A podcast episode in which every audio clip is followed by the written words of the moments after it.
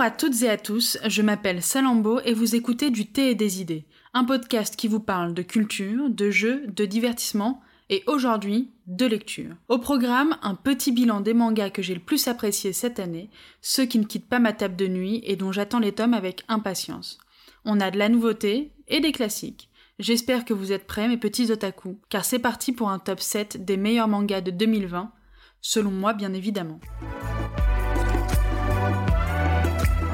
En septième position, je vais vous parler de Fire Force, un manga écrit et dessiné par Atsushi Okubo, prépublié dans le Weekly Shonen Jump depuis 2015 et chez Kana depuis 2017. Dispo évidemment en animé sur Wakanim et d'ailleurs l'opening de la saison 1 est franchement cool. Je vais vous mettre d'ailleurs ma playlist d'animés dans la description de cet épisode, au cas où il y a des choses que vous connaissez pas, et puis j'essaye de fouiller un petit peu pour trouver les openings et les endings que j'aime bien. Nous sommes actuellement à 16 tomes pour ce manga. Au moment où j'enregistre ce podcast, j'ai d'ailleurs lu le tome 16 hier, alors tout est frais dans mon esprit. Petit résumé pour savoir où on en est. L'histoire se passe bien sûr au Japon, dans un Tokyo presque post-apocalyptique, car oui, l'humanité a dû faire face à une réelle catastrophe, un phénomène de combustion humaine. Ça veut tout simplement dire que des personnes prennent feu, de façon aléatoire. Mais certaines de ces personnes développent aussi des pouvoirs liés à cet étrange phénomène, évidemment. Et bien sûr, ce sont des pouvoirs en lien avec le feu. Et pour pallier à ces combustions spontanées, l'État a mis en place des brigades de pompiers. Les Fire Force, donc, sont mises en place et tentent d'une de lutter contre ces torches humaines, mais aussi de comprendre le mystère qui se cache derrière ce phénomène. Vous allez suivre les aventures de Shinra Kusakabe, jeune recrue de la 8e brigade que l'on surnomme également le démon. Les amis, bienvenue dans l'univers très cool de Fire Force, un shonen chaud bouillant. J'aime beaucoup ce titre parce qu'il est dynamique, frais et qu'on a un héros aux airs de méchant et j'adore vraiment ça. Le dessin est assez particulier au premier abord, mais le style de l'auteur est finalement plutôt agréable au fil des pages, alors on se laisse facilement porter. Ce manga a une trame assez basique finalement, mais l'action et les pouvoirs des personnages nous fait nous accrocher à l'intrigue qui prend de plus en plus de place au fil des tomes. J'ai d'ailleurs l'impression que le décor a été planté assez rapidement et de façon totalement fluide, et on arrive rapidement dans le vif du sujet, ce qui n'est vraiment pas pour me déplaire. J'adore quand ça se passe comme ça, parce que c'est compliqué, tout ce qui est description, etc. Au bout de 5 tomes, si ça continue comme ça, moi j'apprécie pas tellement. Donc voilà, c'est un shonen qui sort un petit peu des clichés criards et ouin qu'on peut retrouver justement dans ce type de manga. Ça reste relativement sérieux, avec une dynamique et une intrigue qui est plutôt adulte sur certains points. Et c'est franchement agréable. Les amis, conspiration, mensonges et complots sont au programme du très énergique Fire Force. Et si vous n'avez pas encore commencé, foncez. Sixième position, Drifting Dragons, un manga atypique. C'est un seinen de Taku Kuwabara, prépublié depuis 2016 dans le magazine Good Afternoon au Japon, et depuis cette année en France, chez Pika. Si vous n'êtes pas tellement manga, la première saison de l'anime est dispo sur Netflix depuis cette année, et j'avoue que je viens tout juste de le découvrir, donc après cet épisode, je sais exactement ce que je regarde. Petit résumé évidemment, plongez dans l'univers intrépide de ce manga qui vous fera voyager entre aventure et fantaisie. Vous y découvrirez la chasse aux dragons telle que vous ne l'auriez jamais imaginé, aux côtés du très particulier Mika et de tout l'équipage du Queen Zaza, l'un des derniers dragonniers dirigeables toujours en activité. Une invitation à un univers presque steampunk où tout un monde de traditions se dresse autour de cette envoûtante chasse aux dragons. La question se pose. Saurez-vous aimer les chasseurs de Drifting Dragons? Moi en tout cas, je les ai adorés. J'ai vraiment l'impression qu'on m'a fait un récit d'une culture lointaine et traditionnelle dans un univers fantastique que j'aurais adoré découvrir. Oui, ok, on tue des dragons, là pour le coup j'ai moyennement kiffé, et finalement ils permettent aussi à la prospérité des villes que l'équipage croise au fur et à mesure des tomes. C'est terrible, je suis d'accord, et pourtant j'arrive à en faire ressortir une certaine poésie. Il n'y a évidemment pas de cruauté, les combats sont relativement doux et rapides, finalement ça tourne pas autour de ça. On nous amène doucement vers des explications autour de cette culture et de cette chasse aux dragons. Du moins, au premier abord, c'est quand même beaucoup moins violent que Golden Kamuy, que je n'arrive toujours pas à lire. J'ai découvert ce manga cet été parce que je suis toujours à la recherche d'une nouvelle série à lire et j'avoue qu'en voyant Dragon, je m'attendais à autre chose parce que oui, parfois, je me fais la surprise de choisir des mangas au titre et à la couve plutôt que de m'embêter à lire le pitch euh, pendant un moment. Voilà, j'aime bien pouvoir euh, me donner cette possibilité-là. Et c'est aussi parce que le dessin de la couve et donc de l'auteur euh, m'a vraiment marqué et tapé aux yeux, c'est absolument sublime. Il est de ces dessinateurs qui me rapprochent un petit peu du style des BD franco-belges, euh, tout en gardant les codes du manga. Et les dragons sortent vraiment de l'image que l'on s'en fait, Et ça, j'adore. C'est-à-dire qu'on est loin des dragons qu'on a l'habitude de voir. Il y a vraiment toute euh, une réflexion, euh, laisser place à l'imagination, justement, de l'auteur. Et c'est ce qui en fait toute la différence, finalement. Alors, les amis, accrochez-vous à ce titre poétique et laissez-vous bercer par les personnalités extravagantes des personnages et embarquez à bord du Queen Zaza pour une aventure à travers les nuages. En cinquième position, on retrouve Blue Flag. Autant vous dire que classer ces titres a été un petit enfer pour moi, surtout que Blue Flag est vraiment à l'opposé de ce que je vous propose euh, dans cette émission. C'est un coup de cœur monumental et pourtant il n'est qu'à la cinquième position. C'est un manga écrit et dessiné par Kaito, est prépublié dans le Shonen Jump Plus depuis 2017. Il me semble que le titre est composé de 8 tomes, et en France, euh, c'est publié par les éditions Kurokawa depuis l'année dernière. Et nous en sommes déjà au tome 7, euh, il est sorti il y a déjà quelques semaines. Alors voilà, le petit résumé. Oui, tout petit car finalement l'histoire est assez simple. Blue Flag, c'est un triangle amoureux, enfin presque amoureux parce que soyons honnêtes, on parle beaucoup de sentiments, du fait de se faire une déclaration ou simplement de se faire remarquer auprès d'une personne en question. On suit donc l'évolution des relations entre Taishi, Futaba et Thomas, avec des rebondissements et surtout beaucoup de tendresse. Et c'est vraiment ça, c'est doux. Le tome 7 est particulièrement prenant et saisissant d'honnêteté. Une série courte qui saura vous étonner même dans un format aussi basique que celui de la tranche de vie. J'ai découvert ce titre sur Instagram via un compte que je suis qui est dédié euh, à l'univers du manga et des animés et de la culture japonaise et encore une fois, je suis tombée amoureuse de la couve. Elle me disait tout ce que j'avais besoin de savoir. C'était doux, et ça me disait tout de suite Allez, viens Un manga tranche de vie, ça fait longtemps que t'en as pas lu, tu vas être surprise. Et quelle surprise de tomber sur un titre sensible et complexe.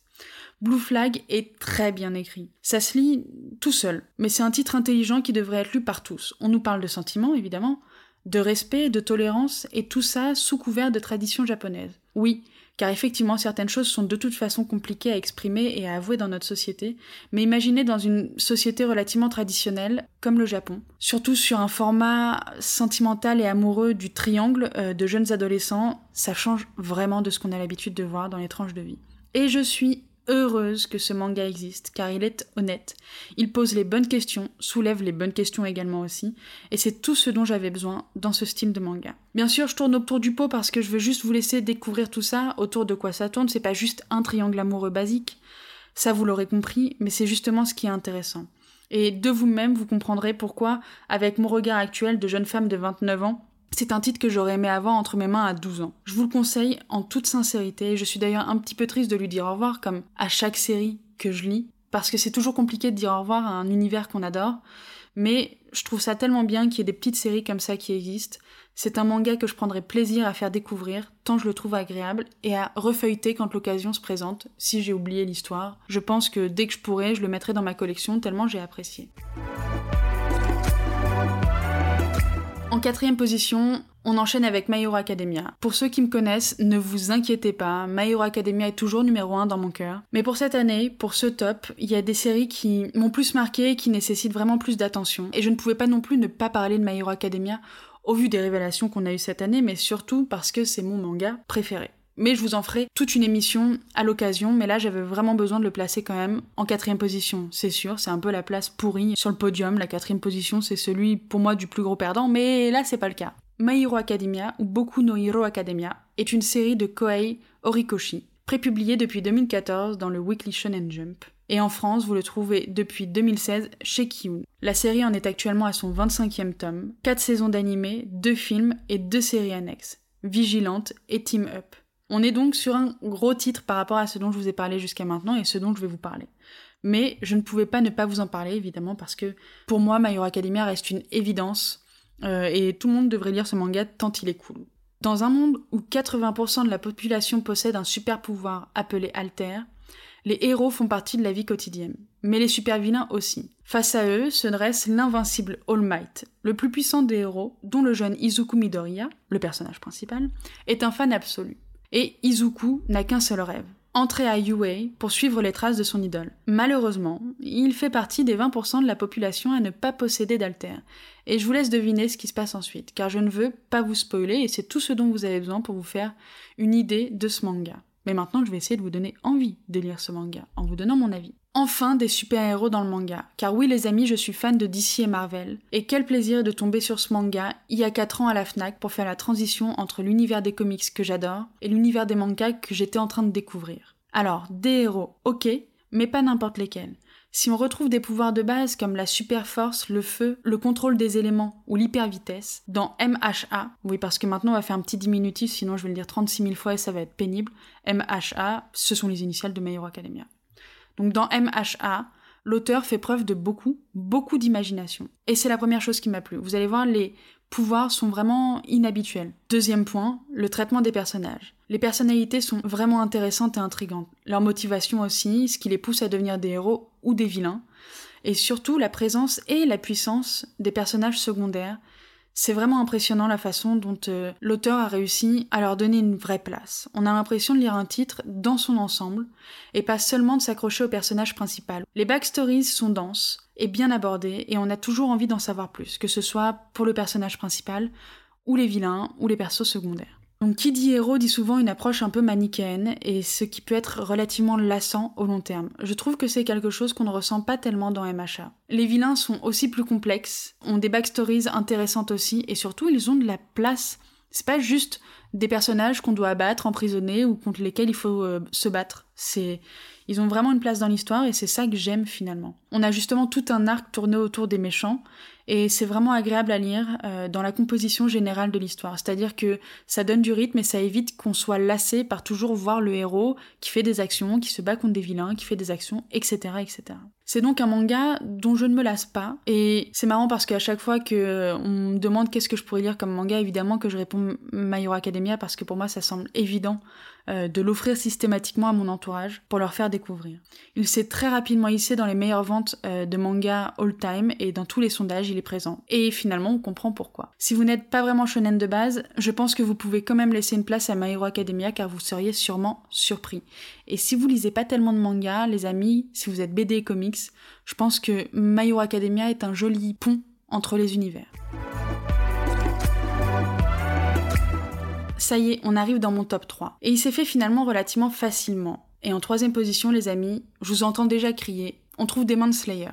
J'entends déjà les comment? Seulement troisième position? Non mais c'est pas possible. Oui, je sais. Dites-vous que mon top 3, ils sont à égalité, mais qu'il fallait quand même faire un choix. Car ce sont les titres que j'ai le plus aimé découvrir cette année, et dont j'ai le plus envie de découvrir la suite. En dehors de My Hero Academia, évidemment. Demon Slayer, ou Kimetsu no Yaiba, est un manga écrit et dessiné par Koyoharu Gotoge. Je crois qu'on dit comme ça. Il est prépublié dans le Weekly Shonen Jump depuis 2016. Et en France, il est publié par Panini Manga, une première fois en 2017, sous le nom Les Rôdeurs de la Nuit. Mais le titre ne rencontre pas vraiment de succès. Je trouve ça intéressant à dire parce que c'est étonnant à quel point un titre peut avoir un impact. Et c'était relativement étonnant surtout parce que au Japon, ça faisait fureur. Et finalement, l'éditeur, donc Panini France, décide de retenter sa chance en septembre 2019 sous le titre et le nom que nous connaissons tous, Demon Slayer. Le titre comporte donc 23 tomes en tout, et chouette, c'est une série pas trop longue pour un best-seller, et nous en sommes en France déjà au tome 14. Et donc, encore une fois, je viens de voir que j'étais en retard dans mes tomes. Avec le confinement, je loupe pas mal de sorties finalement. Et encore une fois, si vous n'êtes pas fan des mangas, que vous préférez les animés, il est dispo évidemment sur Wakanim, avec une saison 2 qui devrait arriver courant 2021, et surtout son premier film qui est déjà sorti au Japon, et qui a l'air plutôt cool, et qui est sur un arc hyper intéressant. Mais je n'en dis pas plus parce que voilà le petit résumé des familles. Demon Slayer prend place dans l'ère Taisho du Japon. Donc, pour vous le situer, c'est début du XXe siècle. Dans ce Japon parallèle et fantastique, les démons existent, et Kamado Tanjiro va en faire les frais. Car oui, toute sa famille a été massacrée par un démon alors qu'il se rendait en ville pour vendre du charbon, pour aider et subvenir aux besoins de sa famille étant donné qu'il a déjà perdu son papa. Seule sa petite sœur Nezuko survit, mais elle ne sera jamais plus comme avant. Je vous laisse deviner pourquoi, ça semble évident. Vous allez donc suivre le périple de ce duo improbable, de la volonté d'un frère de sauver sa sœur, de comprendre ce qui lui est arrivé, et donc de lever le voile sur le mystère des démons. Kimetsu no Yaiba est un excellent manga qui a su se faire une place de choix dans les mangathèques des Français. Mais vous allez me dire comment est-ce que ça se fait? Tout simplement parce que le rythme, le décor et l'univers sont extrêmement cool. On a tout ce côté traditionnel avec des vêtements qui sont hyper sympas, qui gardent tout l'univers du Japon qu'on a l'habitude de voir, qu'on fantasme un petit peu finalement, et on nous le donne enfin dans un manga. Alors, exit les ninjas, exit les Ghibli où il y a tout ce côté traditionnel aussi. Là, on est sur quelque chose de dynamique. Il y a du rythme, il y a des combats, il y a de la tradition, il y a de la bienveillance, il y a l'esprit familial qui finalement on le retrouve pas dans les autres mangas, j'ai l'impression. En tout cas, pas dans un truc aussi tumultueux qu'on trouve dans Demon Slayer. À quel moment on voit un frère, une sœur, un démon et un pourfendeur de démons se battre l'un à côté de l'autre pour trouver des solutions? Et bah, j'ai l'impression que c'est ça qui tire un petit peu euh, l'épingle du jeu par rapport euh, aux autres mangas. Donc je vous l'ai dit, l'univers autour de ces pourfendeurs, de ces légendes, etc. J'ai vraiment l'impression de lire un conte finalement, que ce sont des légendes qui n'ont pas existé évidemment parce que c'est des légendes, mais des légendes qui font vraiment partie de la culture japonaise, qu'on nous retranscrit finalement dans un manga. Alors ça n'est pas le cas, mais c'est l'impression que ça me donne, et ça me fait un petit peu voyager dans le temps, sans que ça soit trop brutal.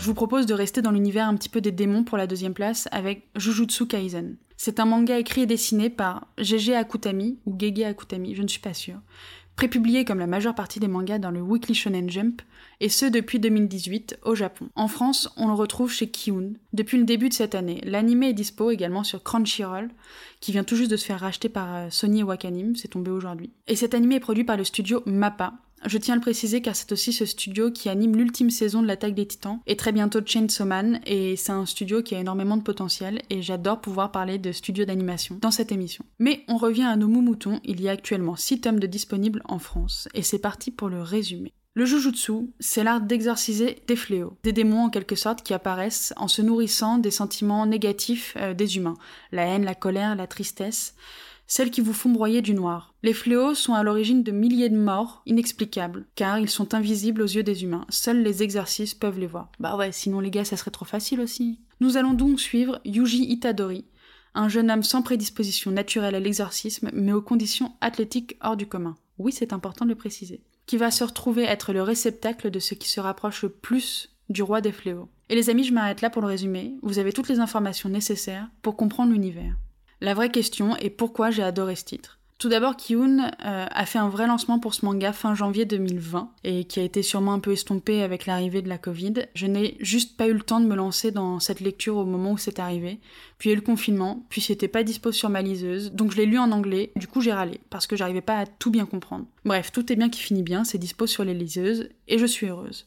Encore une fois, je vais parler du dessin qui est archi stylé. Vraiment, c'est atypique, c'est sombre, euh, j'adore ça. Les personnages ont une vraie personnalité à travers l'encre et le dessin du, du mangaka. Et j'adore ça vraiment. C'est vraiment ce qui me fait apprécier un manga encore plus. Euh, j'apporte beaucoup d'importance justement au dessin et à chaque fois ça arrive à me cueillir de la bonne façon. L'histoire est prenante. C'est totalement niche. Les démons, j'avais encore jamais lu ça dans un manga de ce type. Le personnage principal n'a pas vocation à devenir le meilleur des exorcistes. Encore une fois, un petit peu comme Demon Slayer, les envies et les objectifs sont un peu différents de ce qu'on a l'habitude de lire. Et finalement, ça le rend un peu moins insupportable que la majeure partie des héros de shonen. On est sur une histoire un peu plus profonde, les émotions négatives des humains et comment on la traduit, ça fait un peu froid dans le dos. Mais là, c'est matérialisé par des fléaux, alors que bah, le parallèle avec notre société actuelle est assez flagrant parce que nous, ça se matérialise pas de la même façon, mais ça reste des fléaux. L'ego, l'envie, l'orgueil, la jalousie, ça vous transforme une société, une personne, et je trouve ça bien de l'aborder de cette façon finalement à travers un manga. Deuxième argument, l'énergie occulte. C'est carrément cool ce truc. Vous avez dû vous en rendre compte maintenant, j'aime beaucoup les pouvoirs, euh, la magie, les animaux légendaires, tout ce qui a attrait au fantastique. Eh bien, dans Jujutsu Kaisen, on me donne ça, mais avec l'énergie occulte. Les combats sont très cool, et surtout dès le premier tome, on nous tient en haleine quant à l'avenir de Yuji Itadori, qui est très attachant. Et j'adore, j'adore ça. C'est un manga assez mature finalement, le fond du sujet est quand même relativement important, et ça nous perd pas grâce au contexte de l'exorcisme et aux intrigues sous-jacentes. Si vous avez la flemme évidemment de lire les mangas, l'anime est très fidèle et parfaitement bien animé. Comme je vous l'ai dit plus haut, le studio Mappa fait un super boulot. Et si vous cherchez un nouvel univers à lire ou à offrir, Jujutsu Kaisen, c'est un peu la sensation du moment. Alors, n'hésitez plus. Les amis, si vous m'avez écouté jusqu'ici, eh bah déjà chapeau. Euh, le suspense est à son comble. Qui sera mon top 1 Est-ce que ça sera Promised Neverland parce que j'en ai pas parlé? L'Atelier des sorciers, Kingdom, One Piece ou encore L'Attaque des Titans? Eh bah non, pas du tout. C'est tout simplement Tokyo Revengers. Ma pépite de 2020. Vous connaissez pas? Vous inquiétez pas les amis, je vais tout vous expliquer et vous allez l'adorer, enfin, j'espère. Donc Tokyo Revengers, écrit et dessiné par Ken Wakui, prépublié dans le Weekly Shonen Magazine depuis 2017 au Japon, et depuis l'année dernière par Glénat. Un film live est en cours de production et une série d'animation devrait arriver également en 2021, pour mon plus grand bonheur. Le résumé que vous attendiez parce que vous êtes tous en train de vous dire mais what? Qu'est-ce que c'est que ce manga? J'en ai pas entendu parler. Est-ce que ça vous tente un manga presque de science-fiction avec des bozozoku dedans? Oui? Allez, parfait. Ne vous inquiétez pas, je vais vous expliquer ce qu'est un bozozoku juste après. Dans ce manga, vous suivez le voyage à travers le temps de Takemichi Inagaki. Après avoir appris aux infos que son ex-petite amie était décédée à cause d'un gang, le Tokyo Manjikai, notre héros est choqué et ce n'est qu'au moment où il est sur le point de se faire renverser par un train qu'il fait un bond dans le temps de 12 ans en arrière, pile au moment de la création du Tokyo Manjikai. Vous l'aurez deviné, il aura sûrement un impact sur le présent et sur ce qui se passe pour son ex-petite amie. Mais ça, je vous laisse le découvrir, j'en ai déjà trop dit. Effectivement, vous le savez, encore une fois, je vais vous dire que les dessins sont géniaux. Mais j'y peux rien, moi, ça me touche vraiment. Quand on ressent vraiment le style euh, de l'auteur derrière le manga, derrière le dessin, derrière l'histoire, euh, bah c'est prenant.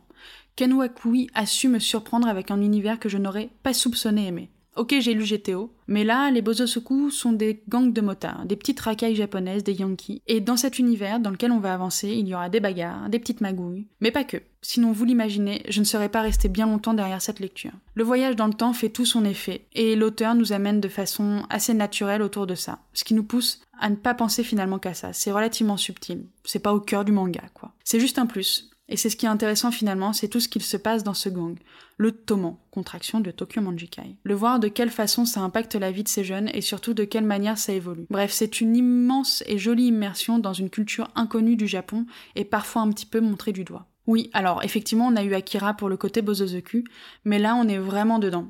C'est particulier, inattendu dans le paysage des mangas en France et surtout dans ce qu'on ramène un petit peu à la tranche de vie. Même si c'est pas vraiment ça, c'est nouveau, c'est frais, un peu dramatique, même carrément dramatique sur les bords. Le scénario est bon, c'est hyper rythmé, puis ça change pour une fois, c'est pas des héros qui veulent être le meilleur encore une fois, un peu comme Jujutsu. Bref, je dévore chaque tome, j'ai l'impression de le lire en 5 minutes.